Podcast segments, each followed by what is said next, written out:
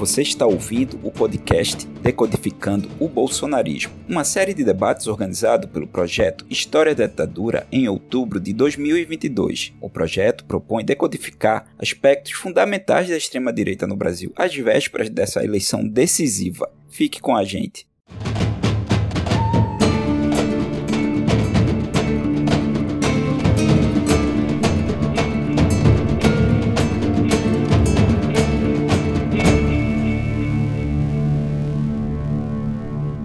Para a conversa de hoje, nós contamos com o Chico Otávio, um jornalista investigativo de muito renome no Brasil, com a Giovana Girardi, jornalista especialista em questão ambiental e sua relação com a ciência, e, para fechar, temos o Odilon Caldeira Neto, historiador, especialista em pesquisa sobre a extrema-direita no Brasil, e representando o projeto História da Ditadura, temos seu editor-chefe, Paulo César Gomes, e eu, Tasso Brito.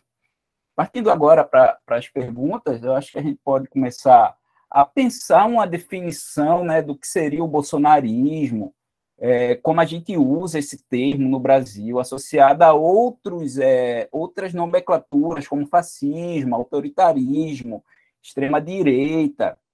Se a gente fazer uma, uma leitura entre o passado e o presente, o que o bolsonarismo tem de histórico, o que ele repete de outros contextos, seja brasileiros ou não, o que ele tem de original. Hein, o que, é que tu tem é, pensado nisso com, como um especialista na extrema-direita? Faço. É, acho que para compreender o, aquilo que chamamos como bolsonarismo, temos que levar em consideração o fenômeno dentro de uma dimensão é, tipicamente autóctone, né, dentro de uma certa historicidade formativa do fenômeno da extrema-direita brasileira, mas também entender a partir de uma dimensão da globalização das direitas sobretudo das ultradireitas, ao longo dos últimos anos. Efetivamente, me parece que delimitar o bolsonarismo como uma espécie de importação da direita alternativa dos Estados Unidos, ou mesmo de alguma espécie de é, alguma espécie de repaginação do modelo de Trump ou de Orbán, é ligeiramente equivocada. É é óbvio que em torno de uma nova estrutura comunicacional existe uma dinâmica, inclusive por conta da sua dinâmica amplamente digitalizada, de interface dentro de um fenômeno internacional. Mas é, não é apenas a existência de um fenômeno internacional que define por excelência a efetividade do projeto político do bolsonarismo, aquilo que nós entendemos é, como bolsonarismo. O bolsonarismo, de fato, ele é profundamente diversificado. Ele tem facetas que têm a relação internacional, mas também uma dinâmica que tem uma perspectiva do ponto de vista da história formativa. E essa questão de uma história da extrema-direita é que dá, em certa medida, a interface entre gerações de militantes, gerações de intelectuais, gerações de experiência da extrema-direita brasileira. Efetivamente, ainda que o bolsonarismo seja talvez a principal expressão massificada da extrema-direita brasileira, existe uma longa história, que remonta desde as ligas nacionalistas, a formação da ação integralista brasileira, a ditadura civil-militar e assim por diante. Então, em torno dessa questão, me parece que para esmiuçar o bolsonarismo, existe ainda uma necessidade de discutir conceitualmente e a categoria do bolsonarismo, é necessário ter um olhar diversificado e dual. De um lado, entender que ele se apropria de uma dinâmica, de uma linguagem internacional, ele utiliza essa linguagem para impulsionar algumas das suas novas facetas, a reivindicação de uma ideia de liberdade, as novas facetas da religiosidade, mas essas ideias internacionais, essas novas ideias do bolsonarismo, elas só conseguem uma execução do ponto de vista prático porque existe uma longa tradição da extrema-direita brasileira. Então, da mesma maneira como existe uma perspectiva da globalização das direitas, existe uma relação entre passado e presente que eu acho que é fundamental esmiuçar, porque isso diz respeito não somente ao bolsonarismo, mas à formação de pensamento de extrema-direita, a formação de uma prática autoritária e, eventualmente, a continuidade dessas práticas autoritárias, mesmo no caso de Jair Bolsonaro perder a eleição e o bolsonarismo é, se esfacelar ao longo dos próximos anos. Então, acho que essa dinâmica dual é muito necessária para olhar é, o bolsonarismo, de fato, como complexo ele é. Agora, Giovana, com toda a sua especialização, né, é, nas questões relacionadas ao meio ambiente e nas relações com a política, como você traria essa questão uh, para a sua área de, de, de, conhecimento né, no meio ambiente? Essa questão do bolsonarismo, a definição e como o bolsonarismo vem afetando essa área, né, que é uma das dos pilares, vamos dizer, do ataque do bolsonarismo nos últimos anos. Eu acho que, eh, fazendo um pouquinho de interface com o que o Odilon falou, eu acho que é, também no aspecto ambiental é, existem interfaces né, com, com o que outros países fazem, especialmente os Estados Unidos. Né? Então, é, de fato, eu não sou historiadora, mas a explanação do Odilon faz muito sentido para mim. Eu acho que realmente a gente não pode dizer que é só uma cópia de outros, de outros modelos autoritários aí mundo afora, mas eles acabam, ele, Bolsonaro acabou se espelhando muito neles, né, ou é, adotando uma cartilha que vários deles adotam, né, e a questão ambiental acaba sendo, acaba sendo um desses pilares, porque eles adotam a questão ambiental como um tema para defender nacionalismo, para defender patriotismo, para defender, né, então vai falar da Amazônia, vai falar da, do medo, é, de, de, interesses externos na Amazônia e tudo mais, é, e vai falar que acordos é, internacionais, como o Acordo de Paris, né, voltado para o combate às mudanças climáticas, para conter o aquecimento global, vão ser interferências na nossa autonomia, né? E, então isso tudo são, são elementos que acabam se parecendo muito, né, com, com de outros países, principalmente o Trump, né? Então Trump tirou né, os Estados Unidos do Acordo de Paris quando ele entrou, e Bolsonaro veio com essa mesma ideia ainda é, durante, a, durante a campanha de 2018, depois ele acabou sendo é, demovido dessa ideia, mas sempre que pode, ele vai falar que não acredita, né? Então, é, tem alguns elementos que acabam é, é, sendo é, adotados na questão ambiental e que eu acho que se repetem em outras, outras, várias outras coisas da política nacional. Né? Então, o negacionismo que a gente viu com vacinas, né, um negacionismo contra em relação à Covid, em relação à saúde, a gente vê também é, na questão ambiental em relação às mudanças climáticas, é, mas acho que principalmente em negar que a gente tem um problema. Então, eu, é, eu vejo o bolsonarismo dando voz para setores que já existiam antes dele. Então, por exemplo, um certo negacionismo dentro do agronegócio, que quer negar que, na verdade, a gente é um país que está, sim, destruindo o nosso meio ambiente, que estamos, sim, destruindo a Amazônia, né? Então, quando você, a gente ouve muito, né, toda vez que o Bolsonaro vai falar, principalmente para públicos estrangeiros, ele vai falar que nós somos o país mais preservado do mundo, o que menos destrói, ele vai comparar com destruição de outros países ricos, né, destruição ambiental na Europa, nos Estados Unidos. É, ele vai falar que ninguém tem autoridade, então, para cobrar a gente, porque nós somos super protegidos, nós somos, nossa, é modelo ambiental no mundo, o que, que esses outros vão vir falar aqui para a gente? Países que destruíram suas florestas 500 anos atrás. Claro que ele esquece que vários desses países que sim destruíram suas florestas 500 anos atrás Uh, hoje estão recuperando e tem taxas maravilhosas de recuperação ambiental mundo afora, inclusive nos Estados Unidos, inclusive em vários países europeus. Mas é, é, é, fazer aquele jogo né, de palavras, de ideias, então você pegar alguns números. A Amazônia, né, historicamente, ali se entende que ela perdeu cerca de 20% da sua cobertura original, então ela ainda tem 80%. Ainda temos 80% da nossa cobertura original sem, sem esmiuçar o que são esses números, né? Sem é, explicar que, na verdade, a gente não tem 80% de cobertura como era quando chegou Pedro Álvares Cabral, que é uma expressão que ele usa. Muito pelo contrário, né? A gente tem um cenário de degradação, de. A, a floresta está sendo minada, né? Ela pode não ter sido cortada totalmente, o corte raso, como se diz, mas ela está sendo fragilizada, ela está sendo é, enfraquecida, ela está perdendo, ela está perdendo as suas funções como floresta. Isso tudo ele nega. E, mas essa negativa, eu acho que também, mais uma vez aí, é, concordando com o que o Odilon diz, é uma coisa que vem já de muitos anos que vem no agronegócio, que vem em certos setores que querem manter uma, um, um discurso, né, de que está tudo bem. E ao falar que está tudo bem, não faz nada para resolver o que está tudo muito mal. Então, eu acho que o bolsonarismo conversa um pouco com, com, esse, com, com esse cenário.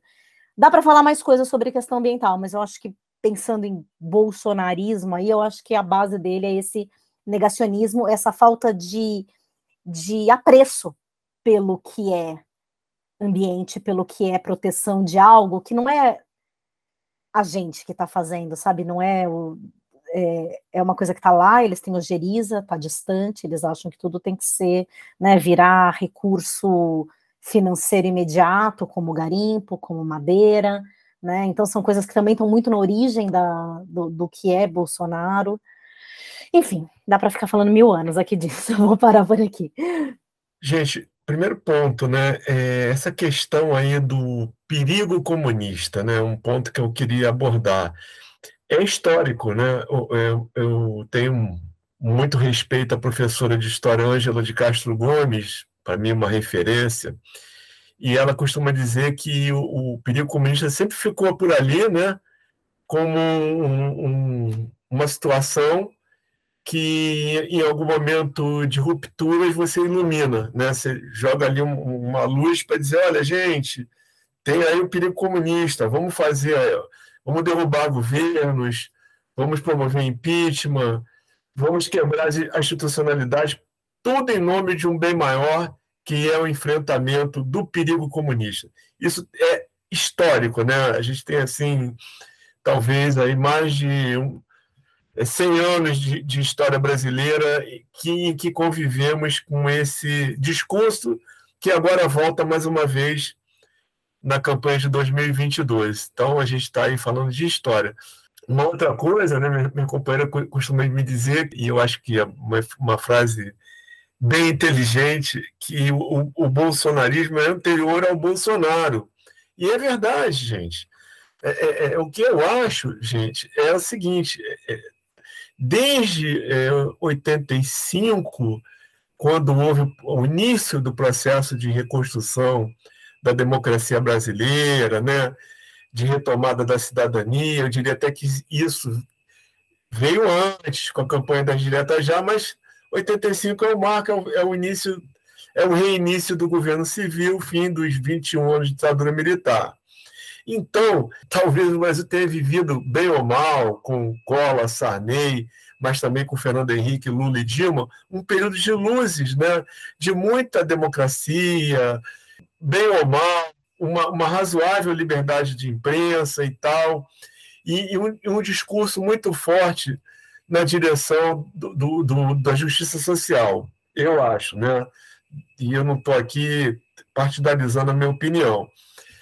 É, isso se arrastou né, até é, o, o, último governo Dilma, e quando veio a Lava Jato, com todos os seus erros e acertos, eu faço questão de dizer isso, eu cobri a Lava Jato no Rio de Janeiro, então, eu posso dizer muito bem quem é Sérgio Cabral, quem é Pisciani, o que, que era aquela política da época.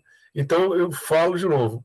É, quando vê a Lava Jato, com todos os seus erros e acertos, esse pessoal ali que estava dentro do armário, quieto, envergonhado, né, se sentiu no direito de sair do armário com muita raiva, muita fúria, muito ódio, né, dizendo assim, olha, é, vocês que nos reprimiram, né? vocês que nos condenaram, vocês que atacaram a nossa, o nosso, nossos 21 anos de regime militar, são ladrões, são, vocês fazem a mesma coisa e tal. Então, eles, eles, se sentiram no direito de assumir as suas posturas mais radicais, né? mais horrorosas, mais lamentáveis, então é mais ou menos isso que a gente está vendo aí. É, tá, é, é, esse, é esse fascismo que estava oculto, né? é um fascismo envergonhado até meados de 2015, 2016, e que, de, e que depois mostrou a cara com muita força. Aí eu queria acrescentar mais uma coisa também. É, eu, eu, eu, gente, eu sou repórter já há um, três, três décadas, né? Estou ficando assim, cascudo. E eu me lembro de ter assim coberto pelo Globo eventos militares em academias, né? É, e eu estou me referindo especificamente à formatura de, de, de, pra, de, de praças, de guardas marinhas da Marinha, ali na Ilha das Cobras, no Rio de Janeiro, fica bem ao lado do aeroporto do, do Santos Dumont, é ao lado. E o Bolsonaro foi expulso daquela, daquele evento. Foi assim, ordem do comandante lá da, da escola naval, cercado por, por soldados e foi levado até o portão. Então era assim que, digamos assim, a cúpula militar, os militares, o exército, a marinha aeronáutica, o alto comando viam o Bolsonaro desse jeito. E, e ele era meio sei lá, um cara, diria até que um político a não ser levado a sério. Gente, eu assim sempre tive uma postura muito equilibrada, acredito na tentativa de isenção. Eu acho que essa imparcialidade é uma utopia, mas nem por isso o jornalista tem que deixar de persegui-la a todo instante. E aí eu queria dizer a vocês que eu era o único, praticamente o único repórter da redação do Globo que recebia o Bolsonaro. Eu, eu, eu morria de vergonha, o Bolsonaro estava ali na redação para levar um, aquela, aqueles projetos dele de atendimento à família militar que ele realmente fazia, entendeu? E aí ele levava e recebia. E já houve momentos em que o próprio Bolsonaro me ajudou nas minhas investigações sobre crime da ditadura. Então ele era assim, era um párea político, Bolsonaro era. E essas pessoas que saíram do armário com essa fúria toda viram, de repente, foi uma questão de oportunismo. Oportunismo. O Bolsonaro nunca foi uma referência dessas pessoas, né? até porque elas estavam completamente desarticuladas. E eles viram no, no Bolsonaro a, a, grande referência, o líder populista capaz de, digamos assim, é, representar todo esse anseio, né? É, toda essa vontade de dizer ali com todas as letras, botar para fora todos os seus pensamentos conservadores. Então, assim, é, esse é o fascismo brasileiro, né? É, um, é uma coisa meio. É um fascismo tupiniquim, meio ficou à deriva e depois viu no Bolsonaro. Na minha opinião, nem de longe representa a totalidade desse eleitorado aí do, do que está se revelando tanto no primeiro turno como no segundo turno. A gente não pode jamais, jamais em tempo algum, entender que esses milhões de eleitores do Bolsonaro são todos eles conservadores e fascistas. Ali é um mix né, de, de interesse, de vontades, de desejos, de decepções, entendeu? Mas tem lá a sua fração, né, e, e é uma fração radical. Você pode botar ali o Bolsonaro cometendo um, um homicídio ao vivo e a cores na televisão que eles continuam acreditando que Bolsonaro está sendo injustiçado, que aquele ali é falso e tal. Então eu vejo assim, é, eu, eu tô, é assim que eu enxergo esse atual processo político. Aproveitando o gancho né, da sua fala, Giovana, fico pensando que durante a ditadura militar havia uma preocupação muito grande com a imagem externa do Brasil. Né? Então feito, foram feitos muitos esforços por parte dos militares para manter a imagem do Brasil ditatorial como uma democracia perante os olhos do mundo. Né? Como você vê, especificamente na questão do meio ambiente, é, essas pressões todas que o Brasil vem sofrendo por parte, sobretudo, das democracias europeias, se isso tem algum impacto. Você comentou um pouquinho, mas se você puder explorar um pouco mais, é, se isso tem algum impacto, por exemplo, os cortes dos fundos que estavam destinados à proteção ambiental no Brasil, é, e como o bolsonarismo lida com isso, se isso tem algum impacto, uh, essa questão da preocupação com a imagem externa do Brasil. O que a gente viu ao longo desses anos é que não, na verdade, ele está literalmente pouco se importando com, a, com as pressões externas, né? Basta ver o confronto aberto que ele criou, por exemplo, com Emmanuel Macron, né? é, o francês, o presidente francês. Então, assim, ele realmente tem uma postura de que eu acho que até isso casa com a base dele, né? Essa coisa do cara que não liga, o cara que não aceita pressões, o cara que, que é o bonzão, né? Não, eu que mando aqui, não quero interferência de ninguém na nossa na nossa floresta, no nosso quintal, né? Eu vejo que isso não fez diferença. Você mencionou os fundos, Paulo, o mais, o mais, o caso mais gritante foi o do Fundo Amazônia, que foi um fundo criado ainda, é, o acordo dele foi fechado ainda na, no governo Lula por Marina Silva, quando ela era ministra do Meio Ambiente, que era um fundo que tinha a seguinte, é, a seguinte premissa: vocês, Brasil, se fizerem a sua parte, se cortarem o desmatamento, se conseguirem ter uma série de ações que a gente, a gente aqui de fora está vendo como ações benéficas para proteger a floresta e tudo mais, a gente vai recompensar vocês por isso. Então, era um fundo muito ligado a resultados. O principal financiador desse fundo é a Noruega, mas também a Alemanha põe uma grana, e no final das contas, até o próprio Brasil pôs dinheiro no, nesse fundo, porque era para é, ser voltado para atividades que contribuem para cortar o desmatamento, mas também para valorizar produtos da floresta, para trazer algum tipo de desenvolvimento local relacionado né, a produtos florestais. Então, esse fundo, a ideia dele, os primeiros contratos né, são de 2008.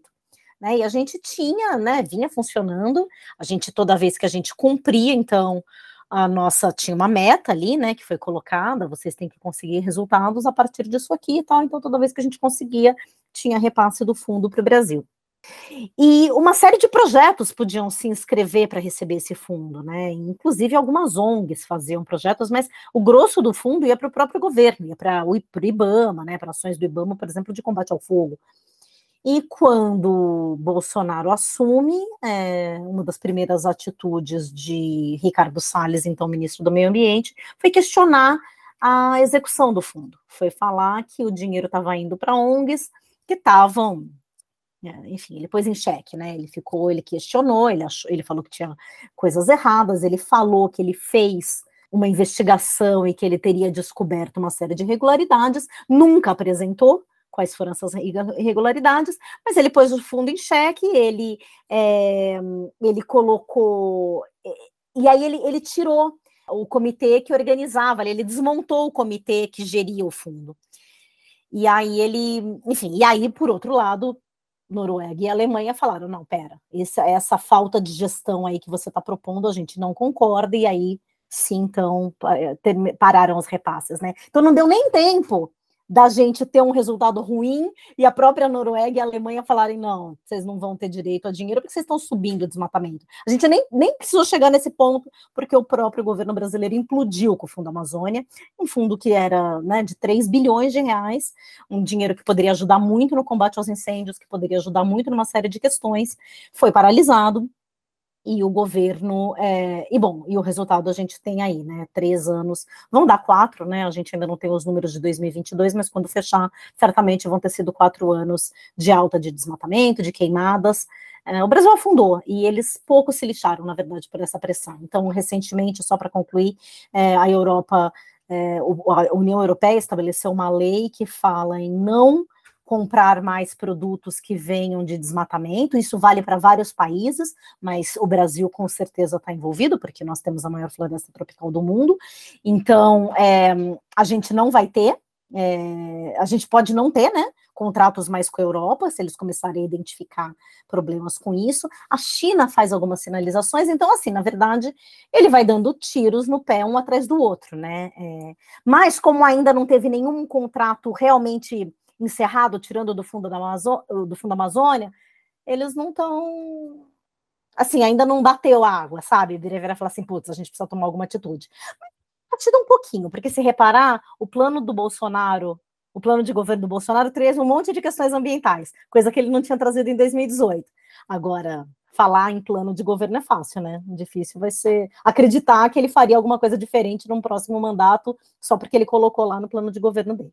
Gente, primeiro ponto, né? Eu acho que a, história do Bolsonaro no Brasil não é um, uma, uma, uma situação isolada, né? Outros pontos, em outros pontos do planeta, Inclusive, no primeiro mundo, a gente está vendo coisas acontecerem semelhantes. Né? A visão que se tem do Brasil depende do ponto de vista de quem está olhando. Né? Hoje, a primeira-ministra italiana é uma figura conservadora. Então, eu não acho que ela vai olhar o, o, o, o Bolsonaro com rigor que o primeiro-ministro francês olha, por exemplo.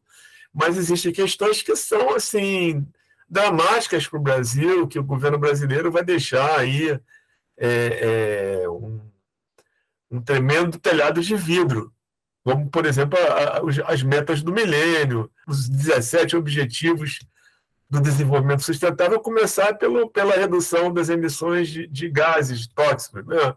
A questão do aquecimento global, o Brasil é um desastre nisso aí. Né? Isso, de certa forma, é, digamos assim, pegando aqui uma linguagem popular, um micaço que o Brasil está pagando no exterior. E concordo com você, é, o, agora a coisa é escancarada. Se antes a, ditadura tentava, tentava dar um ar de legalidade nas suas ações discricionárias, né, como o próprio Carlos Fico mesmo estudou a fundo a questão e mostrou, agora não, é. agora é tudo escancarado e, infelizmente, tais atitudes do governo brasileiro encontram eco aqui, aqui e ali em alguns pontos do planeta. É isso que eu insisto em dizer, não é uma questão isolada, é uma tendência internacional, infelizmente. Passando para o Odilon, né, indo nessa mesma linha, é, me parece que ainda se analisa pouco né, essa, essa, esse funcionamento da extrema-direita em rede né, com extremas-direitas de outros países. Né? Ao mesmo tempo, quando Bolsonaro se coloca é, em posição de destaque né, no ambiente internacional, como nas falas da ONU e tantas outras, é, sempre dá essa aparência de que ele está falando para o eleitorado brasileiro dele, né? mas ao mesmo tempo se comunicando também com esse perfil de apoiadores da extrema direita no mundo, né? Como você vê esse, esse posicionamento do Bolsonaro no campo internacional, uh, disso que a gente vem chamando bolsonarismo, né?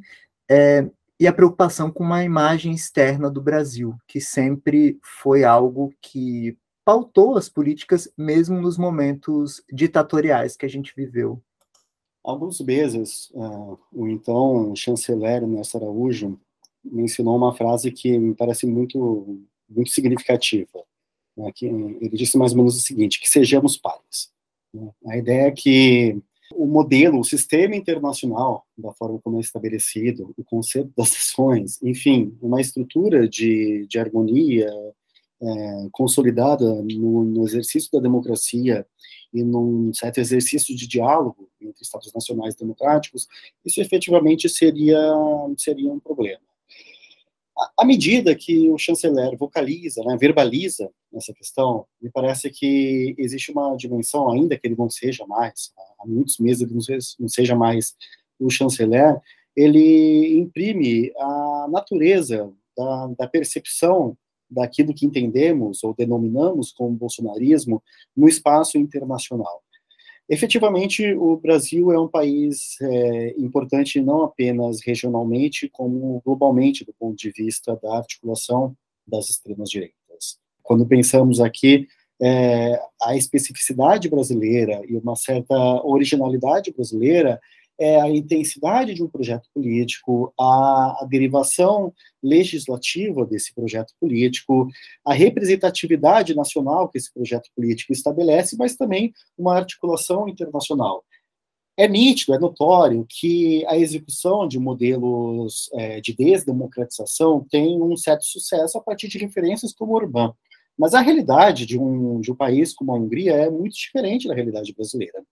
E um plano e uma execução de um processo de desmocratização a partir da realidade brasileira impõe uma dinâmica de ruptura institucional, uma dinâmica de erosão democrática e uma dinâmica também de tentativa de articulações para lidar com uma democracia que, seja ela estável ou não, está estabelecida uma grande pluralidade em um país com dimensão continental.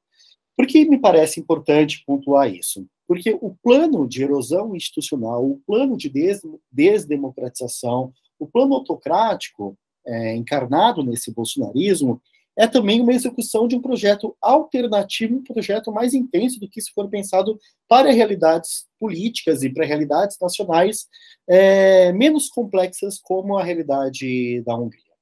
Então, a execução de um plano desse tipo no Brasil é também uma referência global do ponto de vista das suas possibilidades, das suas é, interlocuções internacionais. Então, nesse momento em que o Brasil assume essa postura de párea, ele assume também uma postura de liderança. Não é apenas uma, uma dimensão, digamos, de guetonização do Brasil na arena internacional, mas é a centralidade, uma possível liderança do Brasil como plano e execução de um modelo de extrema direita, digamos, como menciona Steven Forte, de uma extrema direita 2.0 para uma realidade regional e global. Então, o Brasil não é apenas uma, um elemento de uma certa trumpinização, ou, digamos, um laboratório de Steve Bannon. Não, o Brasil, na verdade, ele mais produz, em certa medida, referências, estratégias, perspectivas para uma arena global do que necessariamente seja única e exclusivamente o importador dessas dinâmicas a questão da imaginação de uma nova identidade nacional, a questão da terra, a questão ambiental, como Giovanna mencionou, estabelece algumas particularidades do caso brasileiro que, na realidade, me parece que são modelos de exportação do bolsonarismo. Então, a mesma medida que existe esse processo do Brasil perdendo uma certa posição de destaque, uma certa posição de liderança regional, é também uma aposta no modelo alternativo para uma liderança de uma certa internacional reacionária, uma internacional da direita radical, ou mesmo uma internacional da extrema direita. Então, dessa, a partir dessa leitura, parece que o Brasil hoje, atualmente, ele tem muito mais a proporcionar para lideranças que se assemelham ao bolsonarismo do que necessariamente o bolsonarismo importar algumas das suas dinâmicas, porque efetivamente trata-se não apenas do modelo de sucesso político da eleição de Bolsonaro, mas trata-se também de um modelo que consegue uma continuidade ao longo de dois processos eleitorais, um modelo de aprofundamento desse, dessa perspectiva política ao longo de dois processos eleitorais e que se manifesta, em certa medida, estável, mesmo após o momento em que algumas lideranças da direita radical, da extrema direita global, sofrem alguns revés, como é o caso, por exemplo, de Trump. A não eleição de Trump efetivamente não impacta necessariamente dentro de uma perspectiva política eleitoral o caso de Bolsonaro. Então, a, a, o projeto político, a estratégia política e a intensidade capilaridade política disso que nós chamamos de bolsonarismo tem uma dimensão não apenas local, mas também uma dimensão regional. Eu diria que um ponto de referência para uma perspectiva internacional da extrema-direita. Não é de se espantar, inclusive, que o processo eleitoral é, é, em curso no Brasil é, foi alvo de debates, de referências, particularmente da candidatura de Jair Bolsonaro, por lideranças de partidos como Chega, em Portugal, como lideranças como Vox, na né, Espanha, mesmo no caso de Orbán e de Trump. Então, durante muitos anos, a extrema-direita brasileira, ela não era considerada uma alternativa, não era considerada, inclusive, digamos, do ponto de vista de diálogo com a extrema-direita europeia. Nos últimos 10 anos, isso muda. E agora, mais do que o interlocutor cotidiano, a extrema-direita brasileira é um ponto de referência. Então, nesse sentido, mais do que pare, o Brasil se torna, em certa medida, uma, uma liderança desse campo global, dessa extrema-direita também global. Que medo disso, Adilon. Meu Deus. Eu estava aqui pensando, e a Giovana trouxe os dados, né, falando como, é, como o bolsonarismo usa os dados e tal. E, e, também penso muito o que eles fizeram com a questão do desemprego, né? eles mudaram o conceito para conseguir.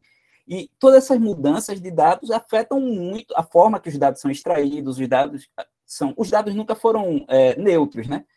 Porém, tem um uso, uma maquinaria em cima desses dados que nos afeta muito, assim. É, afeta em nossas profissões, jornalistas, historiadores, né? Então, como é que vocês têm lidado com isso, assim, com a, a essa ascensão do, do bolsonarismo, dessa extrema-direita, o que afeta no trabalho de vocês? O que é, vocês repensaram suas atuações? Vocês é, vocês tiveram uma preocupação sobre isso? Foi ótimo você, to você tocar nesse ponto, Tasca. Eu vou aqui aproveitar para fazer um, digamos assim, um, uma defesa né, da autonomia e do acervo do Arquivo Nacional. As políticas públicas para o Arquivo Nacional têm sido desastrosas. Hoje, quem está à frente do Arquivo Nacional é um ex-segurança do Banco do Brasil.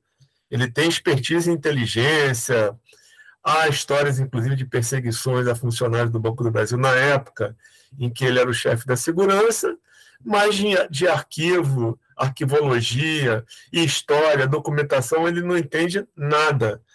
E, e assim, é, é, é uma coisa que eu diria, eu chamaria até de política de apagamento de memória. Porque todos os projetos que, por exemplo, focam na ditadura militar, nesse período de 64 a 85, estão sendo boicotados. Né? Não, são, não há incentivo, não há mobilização, o acesso é difícil. E mais, né, a, a, aquele, aqueles documentos, aquele material que ainda não foi trazido para dentro do arquivo, do acervo, como, por exemplo, o, o, o famoso arquivo do Centro de Informações do Exército, CIE, ou ainda o arquivo do Senemar, pô, esquece, né, gente? Porque não vai ter nenhuma atitude, nenhum movimento, nenhuma pressão por parte do governo central no sentido de cobrar das Forças Armadas a publicização desse material. Então, se você está falando aqui de, de, de, documentação, de acesso a dados e tal, a gente está vendo problema em todos os, os, setores. Né? A imprensa, por exemplo, teve que fazer um pool para dar os números da, da, da, da pandemia da, do coronavírus, ok? A gente vê isso também na questão ambiental, mas eu, particularmente, nessa oportunidade aqui com vocês, quero fazer uma, uma defesa da autonomia do Arquivo Nacional e contra a política de apagamento da memória. É, no caso do jornalismo, acho que um, um exemplo bem claro, né? Acho que ficou conhecido por todo mundo no Brasil, porque é, foi um momento muito crucial, que é o da pandemia, né? Que logo no começo ali, nos primeiros meses da pandemia, é, num dado momento a gente percebeu que o governo estava começando a, a, a, sinalizar que ia esconder os dados, né? Então todos os dias é, saíam, né, o número de casos de testes positivos, pessoas internadas, pessoas mortas e tudo mais, e de repente eles começaram a sinalizar que eles iam mudar a metodologia, que não sei o que lá, gerou um pânico, e aí todos os, os, jornais, os principais jornais do Brasil, uh, Estadão, Globo, Folha, G1, se uniram para fazer, eles criaram um pool né, de jornalistas para fazer suas próprias investigações de número de mortes e internados e testes positivos, que foi é, os próprios jornalistas coletarem os dados diretamente nas secretarias estaduais de saúde, não depender dessa, dessa, dessa informação por meio do Ministério da Saúde. Então, isso foi um, um momento ali de muita angústia, né? Porque a gente ali vivendo com aquele monte de incerteza e de repente não, não podendo confiar no que ia vir é, do Ministério da Saúde, eventualmente eles acabaram recuando na mudança que eles iam fazer e de fato assim até tinha um pouco de diferença entre os números que o consórcio de imprensa e o, e o Ministério da Saúde fornecia, mas era muito por conta do horário que fechavam os dados, então, mas a gente viu que assim, eles de fato recuaram, eles não mudaram a, a metodologia como eles tinham falado que iam mudar, ou a suspeita de que eles iam esconder os dados, né? Quando a gente tinha os dados por conta própria, acho que não fez sentido para eles insistirem nisso, mas o ponto é, a gente teve que correr, né? Isso eu digo a gente imprensa pessoalmente falando, eu, eu pessoalmente falando não cheguei a, a precisar fazer isso, mas na verdade eu acompanhei muito de perto uma das primeiras tentativas do governo Bolsonaro de esconder dados, que foram os dados do desmatamento. Era, era junho de 2019, julho, perdão. Julho de 2019, a gente tinha. Estava começando a, a, a mostrar, estava começando a aparecer que o desmatamento na Amazônia estava explodindo né? É, caso os nossos ouvintes aqui não, não, não manjem muito de Amazônia, mas o grosso do desmatamento da Amazônia ocorre nos meses é, secos na floresta, né? Então, que normalmente junho, julho, agosto, setembro é quando realmente o pessoal passa o correntão, passa a motosserra e é quando mais se corta, é, mais, mais se desmata. Então, o Bolsonaro tinha assumido em janeiro, janeiro, fevereiro, março, abril, a gente estava sempre de olho, porque saem né, esses dados é, mensais, a coisa ainda não estava tão grave. Quando chegou maio, maio explodiu o desmatamento. E aí, normalmente, a gente vê o mês fechado uns dois meses depois, já tipo meados de junho. Então, meados de junho, alguns jornalistas começaram a dar matéria mostrando que o desmatamento tinha explodido em maio. O governo Bolsonaro não gostou nada disso. E aí, quando chega julho, tem uma primeira coletiva que Bolsonaro resolve fazer com jornalistas da imprensa estrangeira. E aí ele é questionado sobre esses dados. E aí ele começa a falar que os dados eram mentirosos, levantou as suspeitas de que o diretor do INPE, que é o Instituto Nacional de Pesquisas Espaciais, que é quem monitora o desmatamento que é quem monitora oficialmente o desmatamento é, no Brasil, começou a falar que o Ricardo Galvão, que era então diretor do INPE, estaria a serviço de alguma ONG, pôs em dúvida todos aqueles números, e aí isso depois virou história, né? O, o Galvão respondeu, defendeu os dados, defendeu os cientistas, ele acabou sendo exonerado é, no comecinho de agosto, enfim. E aí, nessa época, já desde essa época, a gente começa a achar que o desmatamento ia ficar hum, sem monitoramento, né? Que poderia, que eles poderiam, sei lá, mandar o INPE parar de monitorar. Tudo podia acontecer.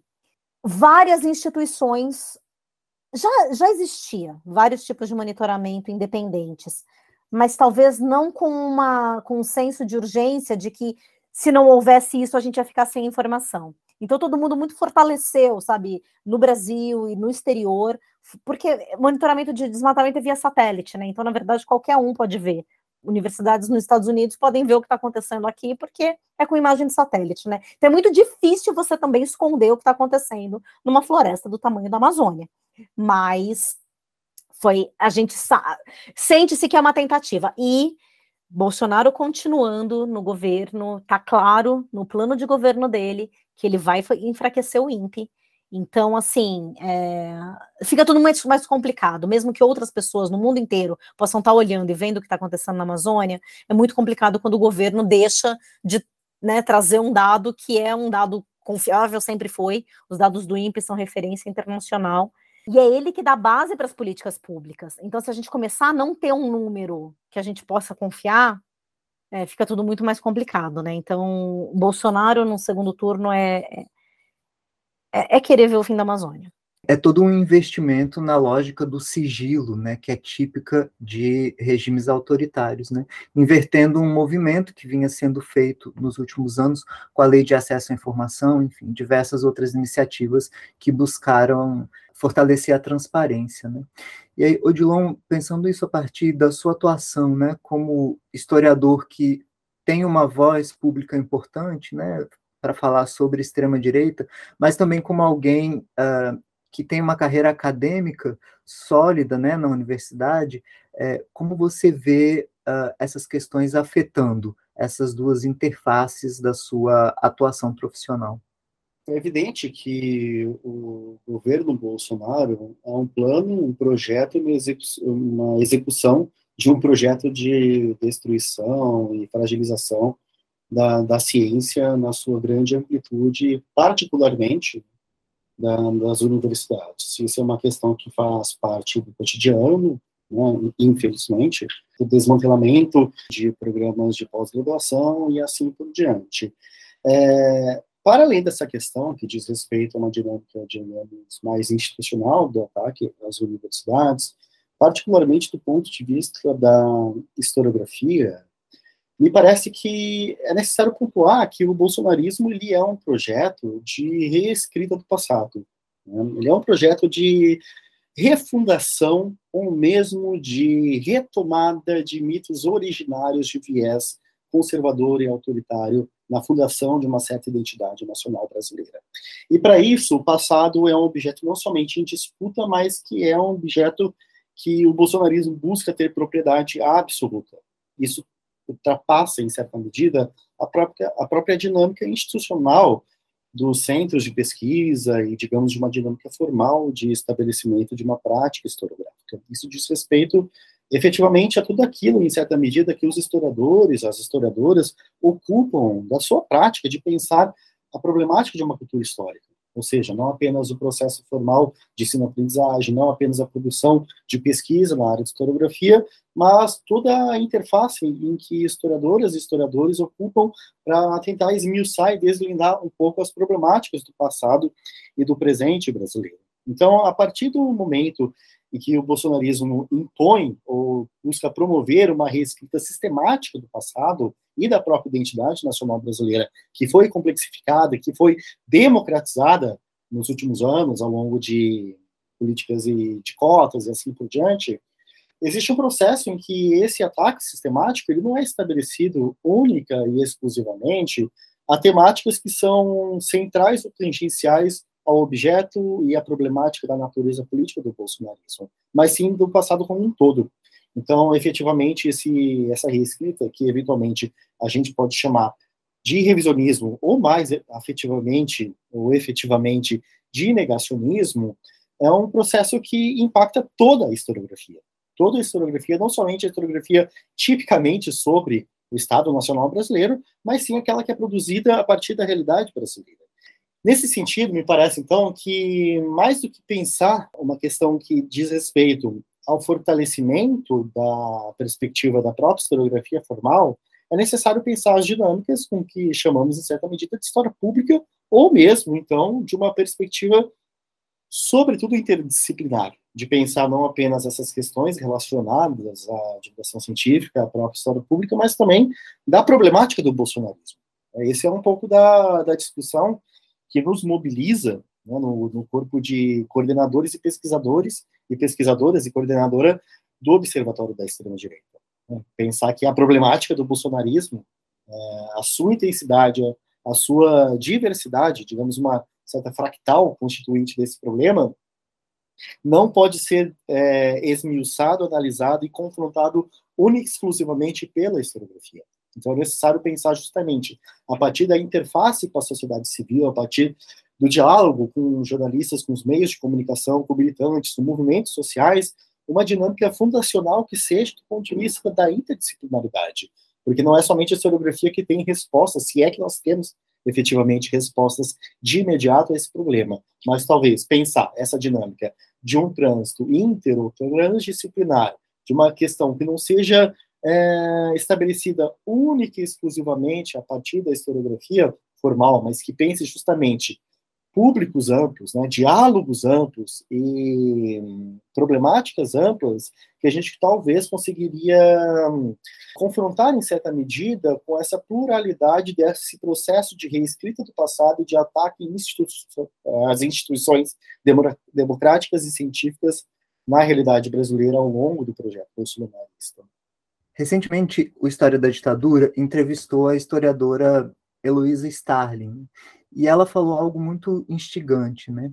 Que foi mais ou menos assim: uh, nós já sabemos como as democracias morrem, né? Talvez agora nos uh, seja importante refletir como fazer com que elas renasçam. Então, do ponto de vista de vocês, eu começaria pela Giovana, quais são as possibilidades né, das forças democráticas, uh, possibilidades de atuação em momentos extremos, como esse de agora, num período de eleições? Eu vou falar do, do, da minha expertise, que é o jornalismo, né? O jornalismo como, como uma ferramenta importante para a democracia, né? Pessoalmente, senti um baque quando saiu o resultado do primeiro turno, não por levar a eleição nacional para um segundo turno, mas pela eleição do Congresso. Né? A eleição do Congresso me chamou muita atenção por é, mostrar como forças muito, como figuras muito relevantes do bolsonarismo se elegeram mesmo com, com as dezenas, centenas de denúncias que aconteceram nos últimos anos, né? Eu falo até pelo meu lado de jornalista ambiental, ver o Ricardo Salles sendo eleito é, com a quarta maior quarta ou quinta maior votação é, em São Paulo para deputado federal, é muito chocante, porque você fala assim, meu, que papel que, o, que a gente está conseguindo como jornalista impactar né, a, a população. Eu acho que a gente não tem respostas ainda para isso. Acho que tem uma série de questões aí que precisam ser mais bem compreendidas, mas uma delas é como a imprensa é, perdeu força, né, perdeu terreno, né, nos últimos anos. E eu acho que isso é até uma discussão para a esquerda também, porque muito, muito do ataque à credibilidade da imprensa, o que a imprensa faz ou não faz, começou também com a esquerda ainda nos anos Dilma ali, né, na época da, do impeachment e e obviamente ganhou uma outra é, configuração agora. Eu acho que a gente é, realmente a gente perdeu um pouco o terreno de, de entender como falar com a população, como chegar nas pessoas, né? A coisa das fake news, a coisa do, da comunicação por WhatsApp. É um, é, um, é um mundo aí que a gente simplesmente perdeu, a gente perdeu essas pessoas, né? E, não digo nem jornalismo impresso, pago, caro, né? Que as pessoas podem falar, ah, tem paywall, não conseguimos ler, não é acesso gratuito, nem isso, né? Acho que o Jornal Nacional perdeu audiência. Então, assim, é uma coisa que realmente a, a, capacidade do jornalismo de falar com a população ela é muito ela é muito hum, gritante. E aí eu fico pensando para uma reconstrução democrática, caso é, Bolsonaro perca, é, essa discussão também precisa ser feita, assim, não é só porque ai, tecnicamente a gente está com, com um governo democrático, que isso vai se resolver naturalmente, né? Eu acho que realmente o jornalismo precisa se repensar aí. Agora, num governo, num segundo governo com Bolsonaro, eu, eu, eu, também, eu acho, aí sim que eu acho que, que o jornalismo precisa realmente se, se entender e as forças democráticas de como é que a gente vai voltar a conversar com a população que a gente perdeu né? A gente perdeu a interlocução, a gente perdeu a capacidade de, a gente perdeu a credibilidade, né? A gente perdeu a capacidade de ser, de se entender o que que é o processo jornalístico, né? Eu, isso é uma coisa que eu sinto muito forte. Assim, as pessoas não entendem como é o, o script, quais são os critérios, como que é o, o rigor que a gente segue para fazer uma reportagem. Né? Eu não publico uma coisa porque eu acho publico porque eu fui investigar, porque eu fui descobrir. Acho que nesse sentido a gente se parece com o historiador, né? Você vai em busca de evidências, você vai em busca de todo esse, esse protocolo que é seguido no bom jornalismo, claro. É, e, ele simplesmente é comparado com opinião, né? Ele é simplesmente comparado com alguém que vira e fala, eu acho. Então, eu vejo isso como uma coisa muito importante para essa retomada da democracia, sabe? É, se a gente não conseguir restabelecer essa conexão com essa parcela tão grande da população que simplesmente abandonou. Talvez nunca tenha, talvez a gente nunca tenha chegado muito nela, mas assim, a gente chegava muito mais do que a gente chega hoje, obviamente, né? Então, acho que precisa se reconquistar e se ganhar esse terreno de novo. É, primeiro não comprar essa, esse bate-boca rasteiro, né? Eivado aí de acusações de fake, eivado de fake news, né? E, e evidentemente é, apresentar onde as oportunidades foram dadas pelos eleitores, né, porque não foi, afinal de contas, a esquerda formou uma bancada considerável com excelentes quadros.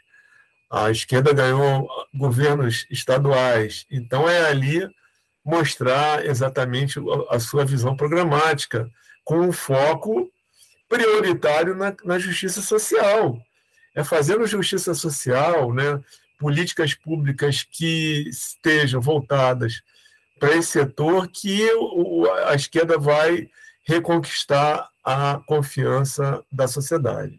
Olha, é, me parece que nos últimos anos é, nós acedamos para a barbárie e a barbárie acedou e sorriu de volta para nós em certa medida, mais do que a barbárie sorriu para nós, quando nós olhamos a barbárie, nós vimos que, na realidade, tinha um certo jogo de espelhos ali.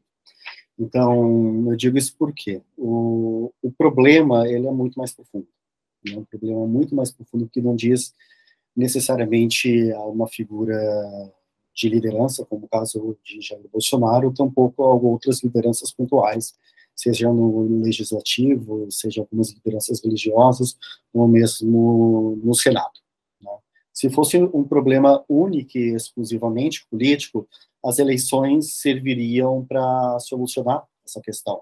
Não que eu não ache que as eleições são menos importantes. Na realidade, o processo eleitoral ele é fundamental nesse sentido para criar algumas amarras institucionais a esse processo de escalada autocrática do Brasil, que é escancarado escancarada.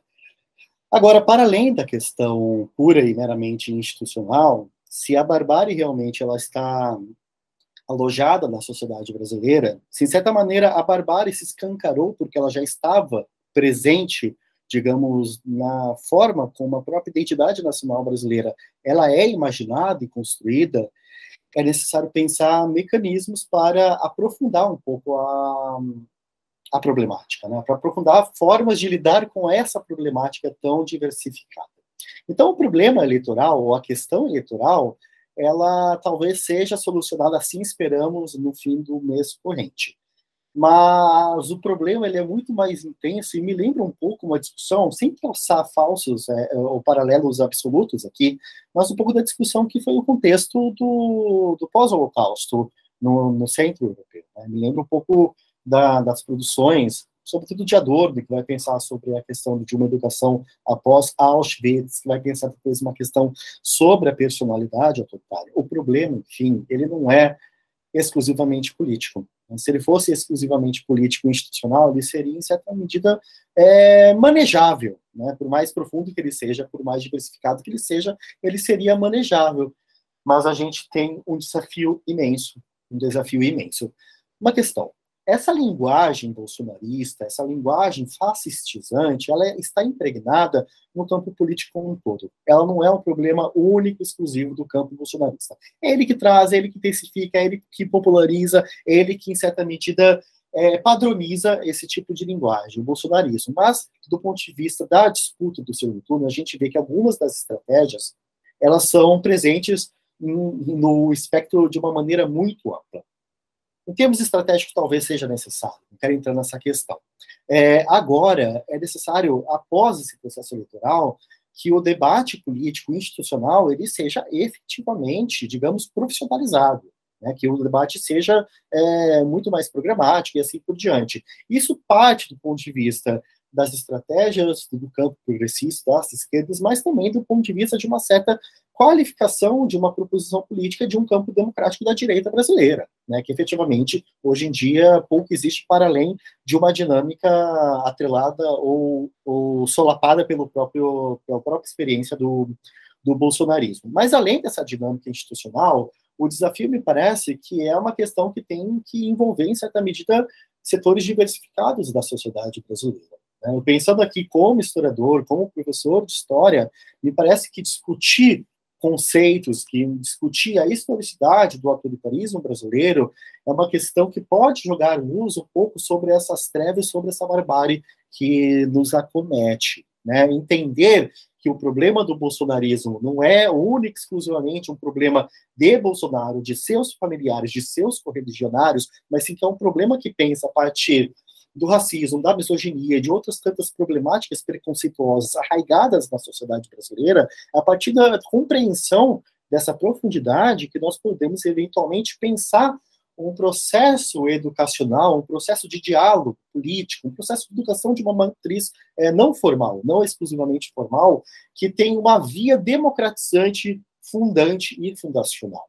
Então, em certa medida, é, aquela sociedade brasileira que se imaginou, talvez erroneamente, ao longo da transição democrática como profundamente democrática, ou seja, que efetivamente uh, os elementos autoritários estavam presentes ainda no processo da transição democrática brasileira, as discussões que foram fundamentais na gestação da ideia de nova república brasileira, elas terão que ser colocadas em prática novamente, ou seja, é, será necessário pensar o que é a sociedade brasileira, como vamos pensar projetos educacionais, projetos políticos que efetivamente estejam baseados não ideias eh, extremistas e antidemocráticas, e para isso é necessário uma dinâmica que vai ter que estabelecer uma incorporação e um diálogo entre diversos setores da sociedade, entre diversas categorias profissionais. Então, efetivamente, quando Giovana é, menciona a questão né, do, do, do, jornalismo, me parece que a problemática e, a, e, as necessidades é a mesma do que a gente pensa a partir,